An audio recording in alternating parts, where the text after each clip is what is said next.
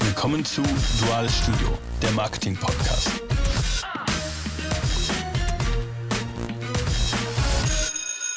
Hallo Peter. Hallo Maurice.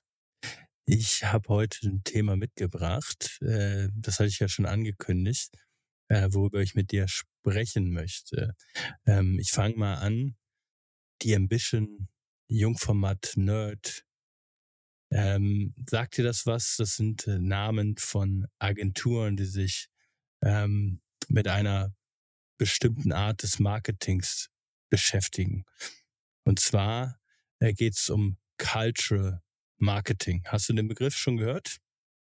Ja, habe ich gehört und möchte auch direkt darauf eingehen, was ich davon halte, weil ich bin ja ein großer Fan, wie du weißt, ein großer Verfechter des konzeptionellen Marketings, ähm, Marketingprozess und so weiter. Mhm. Und da ist der Begriff noch nicht so wirklich, dass man sagen kann, dass man den so in der wissenschaftlichen Rezeption, dass man den so richtig einordnen kann. Ähm, Kultur im Marketing ist ein alter Hut. Mhm. Ähm, wie du weißt, kann man in erster Instanz diesen Themenkomplex Kultur in der Makroanalyse, kannst dich erinnern, Analyse im Marketing, Makro, Mikro, Umwelt, bevor die SWOT gemacht wird. Makro ist das, was man als Unternehmen nicht beeinflussen kann. Dazu gehört auch die soziokulturelle Umwelt, also mhm. die Kultur. Ähm, als auch im Konsumentenverhalten kann man da Dinge zu finden. Wird da von einer näheren sozialen Umwelt gesprochen, unsere Familie, unser Freundeskreis, der uns beeinflusst in unserem Konsumverhalten und von der weiteren sozialen Umwelt, wo auch die Kultur, in der wir aufwachsen. Das haben wir alle. Wir, ne, in Deutschland wird eben dann mehr Kaffee getrunken, in England mehr Tee zum Beispiel. Das sind kulturelle Dinge, die uns in unserem Konsum beeinflussen. Mhm. Ähm, jetzt im strategischen, operativen Marketing kann man noch nicht sagen, das ist jetzt ein strategischer Begriff oder ein operativer Begriff, sondern es kann beides sein. Strategisch ist es dann, was mhm. wahrscheinlich auch so deine Intention ist, dass es eher strategisch ist, weil es um Zielgruppe geht, dass Zielgruppen mhm. kulturell angesprochen werden sollten, ihre kulturellen Elemente berücksichtigt werden sollten. Aber operativ kann es auch sein, in der Kommunikationspolitik zum Beispiel, dass man eben dann Werbespots ähm, auf die jeweilige Kultur abstimmt. Das heißt, nicht den gleichen Werbespot weltweit zum Beispiel als globale Brand äh, ausstrahlt, sondern vielleicht mhm. diesen Werbespot dann hier und da auf kulturelle Dinge anpasst. Und da gibt's, last not least, gibt's dann auch noch, äh, unabhängig vom Marketing, diese ganze Thematik der Kulturanalyse, wo so Namen wie Hofstede zum Beispiel eine Rolle spielen. Die versuchen halt dann verschiedene Kulturen zu vergleichen mhm. mit verschiedenen ja, mit verschiedenen Dingen, dass man eben eher kollektive Kulturen hat oder individualistische Kulturen und solche Dinge. Das ist auch noch so ein Thema, mhm. das im Marketing hier und da diskutiert wird. Aber der Begriff Cultural Marketing an sich, der ist in der wissenschaftlichen Diskussion noch eher nicht so wirklich angekommen. Mhm. Okay, gut. Soweit die Kurzvorlesung ja? von Professor Runia. Finde ich gut. Also ich glaube, so eine SWOT äh, sollte man dann schon kennen. Ähm, äh, die ähm, Dimensions von Gerd Hofstede, richtig? Ne? Richtig. Ja, ja, super. Ja.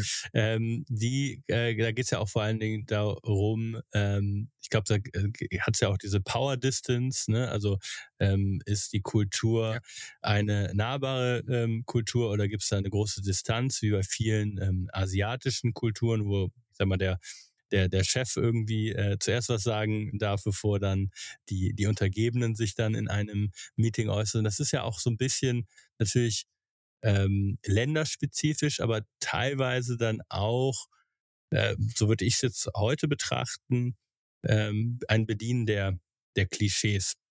Ähm, auch um das jetzt mal kurz nochmal äh, äh, zu, zu kritisieren. Ähm, und ich glaube, worum es natürlich in diesem Cultural Marketing, so wie es heute praktiziert wird von verschiedenen Agenturen, ich habe es damit angefangen, mittlerweile gibt es ähm, Dutzende ähm, von Agenturen in Deutschland, die oft aus anderen ähm, Agenturen ausgegründet werden, die sich ähm, mit Culture Marketing besprechen, aber was sie eigentlich meinen, so verstehe ich das, ist ähm, Subkultur Marketing. Also es gibt Jungformat Nerd, die beschäftigen sich mit Fandom, mit Nerd Culture, also Gaming, alles was in diesem ähm, dem ganzen Thema äh, zuordnenbar ist. Dann gibt's äh, die Ambition, die ähm, thematisieren, die kommen aus dem Hip-Hop und äh, alles, was in dieser Kultur oder aus dieser Kultur entsprungen ist. Das ist dann einmal natürlich. Grauenhafte Kultur, Hip-Hop.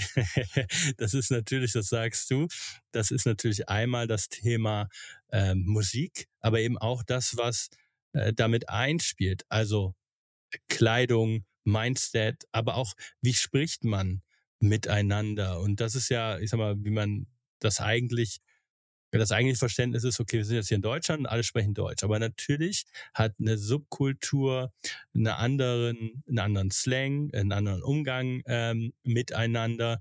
Und darum geht es, ähm, dass die Agenturen äh, das Versprechen geben sie, dass sie die Marken authentisch ähm, in diese Communities, in diese Kulturen integrieren. Und das finde ich einen, ähm, einen spannenden und neuen Ansatz, aber so wie ich dich kenne, ähm, siehst du das vielleicht auch ähm, ein bisschen ein bisschen anders, bevor ich jetzt hier weitermache. Möchtest du da möchtest du dazu was was sagen? Ja, natürlich. Ähm, da sind wir ja hier, um zu sprechen. Ähm, und ähm, das Subkultur angesprochen hat, das muss wissenschaftlich erklärt werden natürlich. Ähm, Kultur ist ja das, was normalerweise ein Land, ein Staat prägt. Und in dem Staat, wenn wir Deutschland mal nehmen, unser Staat, in dem wir leben, haben wir eben Subkulturen, die ja dann in der Theorie auch zum Beispiel was ja bei deinem Hip-Hop-Thema auch ein Thema ist. Altersgruppen sind Subkulturen, also Teenager, Subkultur, können aber auch die Bayern sein, eine Subkultur, also eine, innerhalb Deutschlands auch eine eigenständige, auch, mhm. wo der Dialekt ja auch sehr stark ausgeprägt ist. Und nichts Falsches sagen jetzt hier. Mhm. Ähm, aber das ist auch eine Subkultur. Und natürlich das, was du angesprochen hast, so bestimmte Strömungen, die oft auch Musik musikalischen äh, Background haben, also nicht nur die Hip-Hop, sondern auch die ganze Rapper-Szene oder die, ähm, die Emos, die oft ja auch dann äh, genannt werden. Und früher, ne, also früher, wenn ich zu meiner Jugendzeit das zurück, da gab es ja die Punks damals, die dann auf die Straße gingen, das sind auch Subkulturen, ähm, politische Strömungen auch Subkulturen sein. Das heißt, schon ein spannendes Thema. Es ist wirklich dann was du gerade ansprichst, Subkultur, die da angesprochen ist, wirklich dann nicht doch Kultur, die da angesprochen wird. Es geht wirklich dann um diese, diese Untergruppen einer Kultur oder ist es mhm. dann nicht doch Kultur? Das heißt ja nicht auch nicht Subculture, das heißt ja mhm. Cultural Marketing. ja, ich äh, habe mich natürlich da jetzt auch ein bisschen eingelesen und äh, ich glaube, was halt der große Unterschied ist, ähm, in der Kommunikation ist, und das ja, so, so sind wir ja alle gestartet, ähm, dass irgendwie äh, schlaue ähm, äh, Firmen und schlaue Werber sich äh, tolle Geschichten zum Produkt ausgedacht haben und dann Werbespots gedreht haben. Die wurden dann in ein, zwei Flights übers Jahr ähm, verteilt in unterschiedlichen ähm, Medien. Fernsehen, Radio, ähm, Plakate und Zeitung. Das ist einfach mal, um es mal kurz abzukürzen. Und die Zeit ist ja jetzt ein bisschen vorbei und das meistens dann halt auf auf, auf ein Land beschränkt. Ne? Also in, in diesem Land in, oder in diesen Städten ähm, ist das dann jetzt die Kampagne. Und jetzt hat natürlich die Globalisierung, aber vor allen Dingen auch die sozialen Netzwerke ähm, dazu beigetragen, dass eigentlich der Dialog der Marken oder das ist so ein, das aus diesem Monolog der Marken, ähm, ich sage euch, warum die Produkte unserer Marke am, am besten sind über diese Medienträger zu einem Dialog äh, über soziales Netzwerk über 300, in diesem Jahr 366 Tage im Jahr stattfinden kann. Und Dialog heißt halt, dass nicht nur die Marken Tonangeber sind, sondern dass sie zwar auch Sender sind, aber auch genauso gut Empfänger. Und um die Marken in diesen unterschiedlichen Communities zu etablieren, gibt es dann halt die Idee, dass man mit diesen Communities authentisch in Kontakt kommen sollte. Das könnte dann halt sein für eine Biermarke, die sich überlegt hat, ich möchte gerne mit den äh, Rock- oder Metal-Fans irgendwie Kontakt aufbauen, weil das zur Marke passt, weil das Menschen sind, die vielleicht auch schon ein bisschen Geld verdienen und den gewissen Lifestyle ähm, zeigen. Und dann gehen die halt an, an Festivals oder genau, ähm, kombinieren sich halt ähm, mit, mit der einen oder anderen äh, Band und machen dort halt gemeinsame, gemeinsame Sache. Und so ähm, ist mein Verständnis, äh, gibt es dann halt neue Möglichkeiten für Marken über halt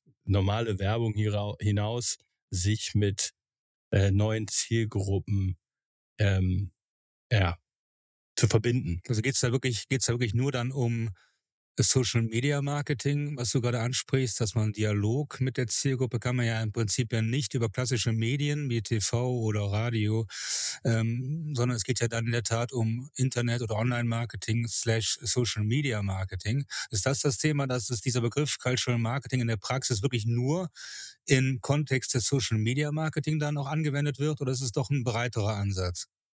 Hm, ja, ich glaube, das ist ein breiterer Ansatz, weil wenn du dir ähm, überlegst, du hast jetzt ähm, eine Automarke, vielleicht aus dem äh, aus einer der großen Konzerne, äh, die möchtest du, äh, wie es Mini früher gemacht hat, gibt's jetzt äh, aus einem anderen Konzern eine Marke wie Cupra, die sich überlegt haben, wir wollen ähm, junge Menschen anziehen, die ähm, gewissen Lifestyle haben, dann äh, machst du das natürlich über das Produkt an sich, wie sieht das aus, aber vor allen Dingen auch darüber, dass du darstellst, dass eben die Leute, die du dir überlegt hast, die dein Produkt kaufen sollten, dass du das auch zeigen kannst. Ja, und dann bist du halt dort, wo sich diese Menschen treffen und natürlich sind jetzt mittlerweile alle online, aber du musst ja die Produkte außerhalb vom Screen irgendwie erlebbar machen und das kannst du an, anhand von äh, Geschichten ähm, äh, das kann anhand von Events, von Musikfestivals, das können Partys im, im Metaverse sein. Es sind halt alles äh, einfach Plattformen, aber es ist, es ist keine, keine Geschichte, die ich jetzt einem, äh, einem Medium wie Social Media oder noch weniger äh, einer Social Media Plattform wie TikTok zuordnen würde, sondern für mich ist das ein Thema, das sich über alle Plattformen ähm, orchestrieren lässt. Äh, die, und das Zusammenhalt ist dann einfach die, die Community, die Kultur, die Subkultur, die es gilt sozusagen zu unlocken. Und äh, ich glaube, das hatten Marken früher nicht nötig oder gedacht, dass sie das nicht nötig haben, weil es ja gar nicht diese zwei Wege Kommunikation ähm, gab. Natürlich gibt es im einen oder anderen Musik ähm, Rezessionsmagazin gab es immer die, Sek die Section, wo dann äh, Leser dann irgendwie noch ihre Kommentare oder ihre Witze oder ihr Feedback einreichen können. Aber das war dann ähm, eine Viertelseite von äh, 320 Seiten. Äh, das ist natürlich kein kein, kein, kein echter Dialog. Und den gibt's natürlich heute zuhauf. Ähm, und wir haben ja auch in anderen Episoden schon darüber gesprochen. Die ganze Meme-Kultur ist ja eigentlich die Community, die aus dem, was entstanden ist, etwas Neues kreiert und darüber dann Insider-Jokes, Insider-Dialoge ähm, äh, schafft. Ähm, und da gibt's halt die eine oder andere Marke, die das, ähm, die damit ganz gut umzugehen, umzugehen weiß. Ist das denn jetzt nicht doch eigentlich, so wieder kritisch zu bleiben, ist es nicht doch einfach nichts anderes als eine klassische Marktsegmentierung nach demografischen, Alter, Geschlecht und so weiter und psychografischen Lifestyle, was du angesprochen hast, ist das nicht klassische Segmentierung, die wir da machen?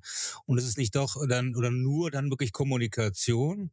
Mhm. Als operative Ableitung dieser Strategie, die wir dann nutzen, ist das eigentlich neu nur der Dialog? Ist es dann nötig, über Cultural Marketing zu sprechen oder können wir dann nicht einfach bei Social Media Marketing bleiben oder mhm. bei Dialogmarketing als moderne synonyme Begrifflichkeit für Direktmarketing? Ist das nicht das Gleiche? Ist das nicht ein Begriff wieder, da muss ich jetzt hier nicht aufpassen, jetzt bist du ja ein junger Marketier, immer noch im, aus meiner Distanz das ältere Mensch, ähm, dass dann in, in eurer Branche, in der Branche, das ist auch meine Branche, dass da sehr schnell mit so Buzzwords um sich geschmissen wird, die eigentlich nicht wirklich nötig sind, ich sage immer, es wird immer schwieriger für die Studenten, wird es immer schwieriger, wenn alles Marketing ist. Mit Bindestrich-Marketing sage ich immer dazu. Ne? Alles ist Marketing, Guerilla-Marketing.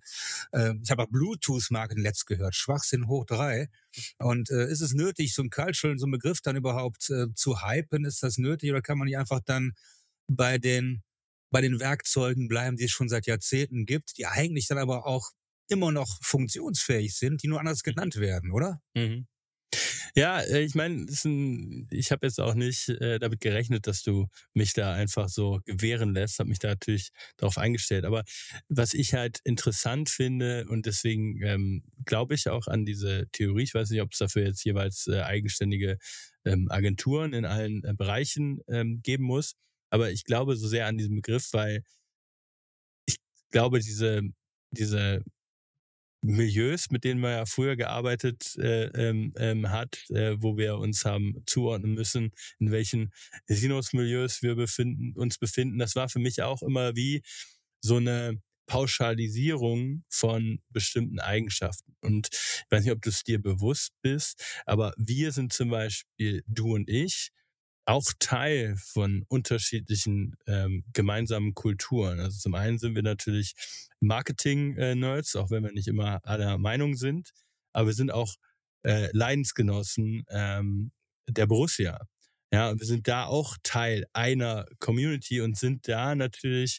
Ähm, Weil es gibt nur eine, es gibt nur eine Borussia, muss man dazu sagen. Und jeder, jeder weiß, der Zuhörende weiß, welche Borussia gemeint ist. Es ist nicht die aus Westfalen.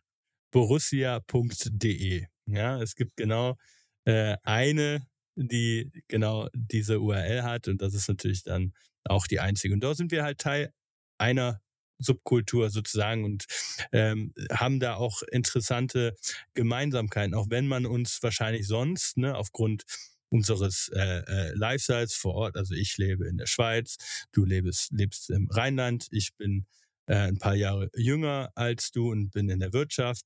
Du bist äh, Marketingprofessor. Ähm, wir haben natürlich ganz viele Unterschiede und man würde uns nie zusammenpacken, aber in dieser Subkultur sind wir ähm, gemeinsam zu finden. Und das finde ich interessant, ähm, weil das äh, habe ich sonst so ähm, nicht gefunden in, in dem, was äh, die Marketingliteratur mir ähm, damals beigebracht hat. Und ich finde das äh, total interessant, denn ich glaube auch durch eben diese äh, ganzen sozialen Netze und durch äh, die Konnektivität werden diese kleinsten Subkulturen natürlich in der Menge dann doch groß. Also wer kommt denn auf die Idee, einen Marketing-Podcast zu machen, wo sich ein Marketingprofessor und ein Marketing Practitioner äh, unterhalten, wer soll denn das hören? Ja.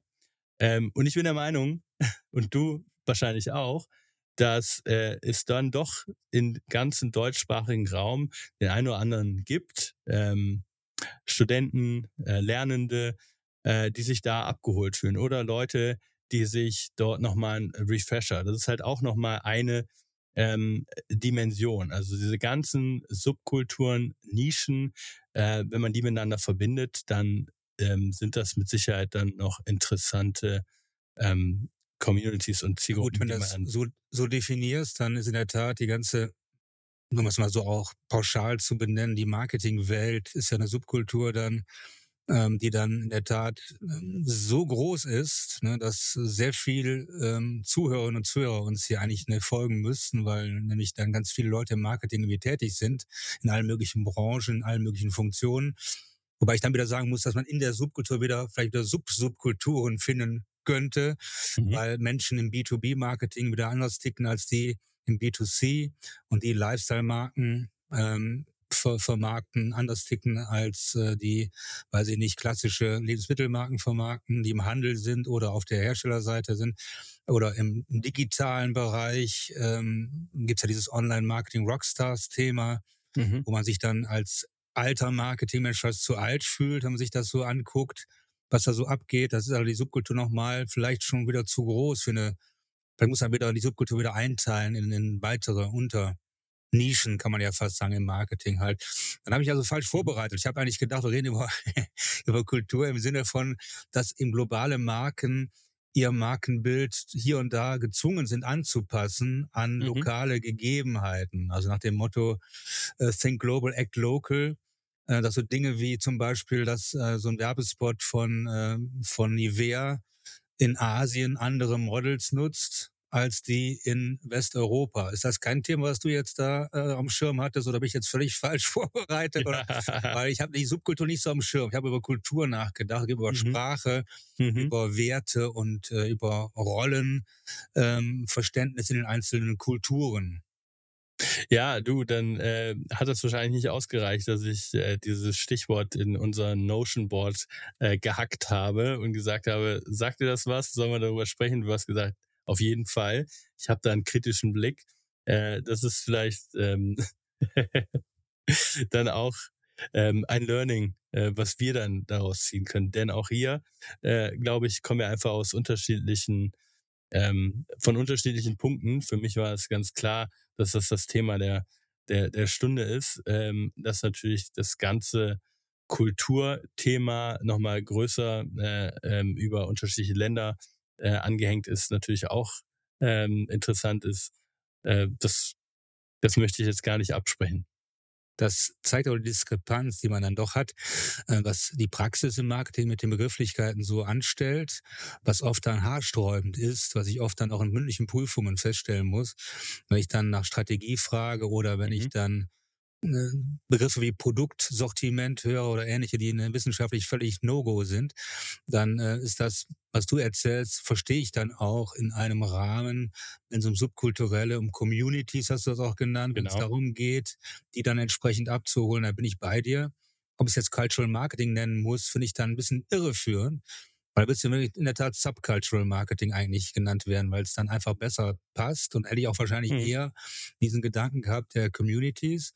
So lerne ich also jetzt als Wissenschaftler eine Vokabel, äh, wo ich sage, wo ich sagen, wo ich sagen würde, mein Hund bellt im Hintergrund, der hat wahrscheinlich auch gerade sich aufgeregt, mhm. ähm, ähm, dass im Prinzip ähm, diese Begrifflichkeiten dass die teilweise in der Praxis sehr relaxed, sage ich mal, neudeutsch verwendet werden, ohne darauf Rücksicht zu nehmen, ob die Wissenschaft damit was anfangen kann oder nicht. Und ich behaupte mal, dass wir die subkulturelle Thematik, die haben wir immer schon auch in unserem Buch und vielen anderen Büchern mhm. diskutiert, das wird auch bleiben. Aber ne, ob der Begriff sich dann in der äh, in der Marketinglehre durchsetzt, weiß ich noch nicht, aber es ist gute Recht in der Marketingpraxis, solche Begrifflichkeiten zu zu kreieren. Gerade Agenturen haben da besonders ne, die Nase vorn immer mit solchen Begrifflichkeiten, ohne darüber nachzudenken, dass es eigentlich konzeptionell vielleicht gefährlich ist, wenn die Leute dann eine Marketing-Ausbildung machen, bei mir zum Beispiel dann, dass man dann die Leute verwirrt mit solchen Begrifflichkeiten. Und in der Praxis weiß man das dann. Und in der Wissenschaft muss man wieder als Professor sich dann wieder ja, einen abwürgen, sage ich mal ganz salopp, um die Begrifflichkeiten mhm. richtig zu stellen. Von daher ist es interessant, dass wir das Thema heute auch hier in der Vorlesung diskutiert haben. Das ist für mich auch interessant, weil ich dann eben auch darauf vorbereitet bin, Leute dann aus der Praxis, die ich ja auch in meinen Vorlesungen habe, mit dem Begriff dann um sich äh, schlagen und dann ich das dann versuchen muss, dann richtig einzuordnen. Ja, das äh, finde ich sehr, sehr interessant, dass wir darüber äh, sprechen konnten für die Zuhörer und äh, für die äh, Agenturen und äh, Medienschaffenden heißt es einfach Watch Out, äh, das SWAT-Team, also Runia Mortrou, ähm, liest jetzt mit, ja, und äh, wir sehen, äh, äh, ob ihr sauber oder unsauber äh, definiert, also zumindest einer von uns. Ich bin der, der das äh, bis zu einem gewissen äh, Grad sogar mitgeht. Ähm, ähm, die, jedes Buzzword und auf jeden Trend gerne ähm, zumindest ihn verstehen möchte, nicht auf jeden Trend aufspringt. Und äh, deswegen hat's für mich, hat sich das für mich schon absolut gelohnt. Ich kann mir nämlich vorstellen, ähm, dass der eine oder andere das eben ähm, auch so gesehen hat äh, wie ich und äh, sich nicht die Gedanken gemacht hat. Und genau darum ähm, soll es ja hier in diesem Podcast gehen, dass wir dass heute äh, die Praxis, die manchmal dann eben nicht ganz ähm, äh, sauber ähm, äh, ist oder sauber mit den Begriffen um sich wirft, zusammenbringen mit dem, ähm, was gelehrt wird. Also, äh, ich bin zufrieden. Möchtest du dem Ganzen noch etwas anfügen, Peter? Ja, ich kann dem auch äh, im Prinzip etwas abgewinnen, weil ich im Prinzip ja auch diesen Podcast so verstehe, dass wir beide ja nicht nur verschiedene Altersgruppen angehören und auch in der Tat Praxis versus Theorie. Und nochmal der Hinweis, nicht falsch verstehen, dass bin ich der große Lehrmeister, der jetzt verbietet, der Praxis diese Begriffe zu verwenden. Da bin ich ja nicht, nicht ähm, zu berufen. Ich bin nur dazu berufen, halt Leute auf die Marketingpraxis vorzubereiten. Und da muss man eben mit, mit sehr scharfen Begrifflichkeiten arbeiten. Und das ist dann teilweise der Praxis auch ziemlich egal. Das ist auch das gute Recht der Praxis. Solche Trends äh, bringen eine Marke nach vorne vielleicht auch. Und was du be beschrieben hast, ist ja letztlich auch eine sehr gute Geschichte, dass man eben die Zielgruppe subkulturell, sage ich mal, die Zielgruppe dann besser abholen kann, dass man einen Dialog mit der Zielgruppe erzeugen kann, im Social-Media-Bereich noch, noch mehr als früher. Das ist wirklich eine, was Agenturen auch interessiert in dem Zusammenhang, was dann auch eine Marke, die die Agentur dann beauftragt, auch interessieren dürfte. Von daher, alles, was eine Marke nach vorne bringt, ist legitim. Ähm, Wissenschaft muss natürlich immer etwas trockener sein und muss versuchen, die ganzen Dinge, die in der Praxis dann passieren, in einem wissenschaftlichen Kontext, in einen konzeptionellen Rahmen, wie ich es schön nenne, einzuordnen. Und das ist natürlich dann immer schwieriger, wenn immer mehr Begriffe mit Marketing auftauchen. Ich sage mal nochmal, Bindestrich-Marketing gibt es, glaube ich, hunderte von Begriffen die mit mhm. Marketing enden, die man aber alle dann auf der gleichen Ebene wahrnimmt. Und da gibt es dann, dann natürlich unterschiedliche Ebenen im Marketing und Social Media Marketing ist auf einer anderen Ebene als Online Marketing oder ein Marketinginstrument. Und deswegen muss man immer ähm, in der Lehre muss man immer sehr genau die Sachen erklären und einordnen. Von daher interessant für mich, wenn der Begriff sich wirklich durchsetzt. Was ich nicht glaube in der Wissenschaft, dann wird er auch irgendwann seinen Platz bekommen. Auf der anderen Seite die praktische Anwendung sehr, sehr naheliegend und auch nachvollziehbar. Und von daher ist es gut, dass wir darüber gesprochen haben. Und dann auch der Hinweis oder auch der, die Bitte vielleicht unsere Zuhörerinnen und Zuhörer, äh, vielleicht sich da mal auf Maurice oder auf meine Seite zu schlagen. Und das wäre mhm. interessant, vielleicht mal so ein Voting auch zu machen, wer von uns denn jetzt die, die besseren Argumente gefunden hat, wie der Begriff denn jetzt zu interpretieren ist. Und nicht nur das, auch ansonsten alles, was äh, wir besser machen können, was wir gut machen, was wir noch besser machen können, was wir vielleicht nicht so gut machen. Gerne eure Kommentare ähm, gerne auch eure Bewertung, am besten eine sehr gute Bewertung, aber ja, sehr, sehr kritische Diskussionen führen, uns auf den entsprechenden Seiten äh, folgen, uns teilen und äh, weiter bekannt machen. Wir freuen uns über eine wachsende Zuhörerschaft und hoffen, dass euch das alles hier auch gefallen hat. In dem Sinne, alles Gute und bis zum nächsten Mal in unserem Hörsaal bei Duales Studio. Bis zum nächsten Mal.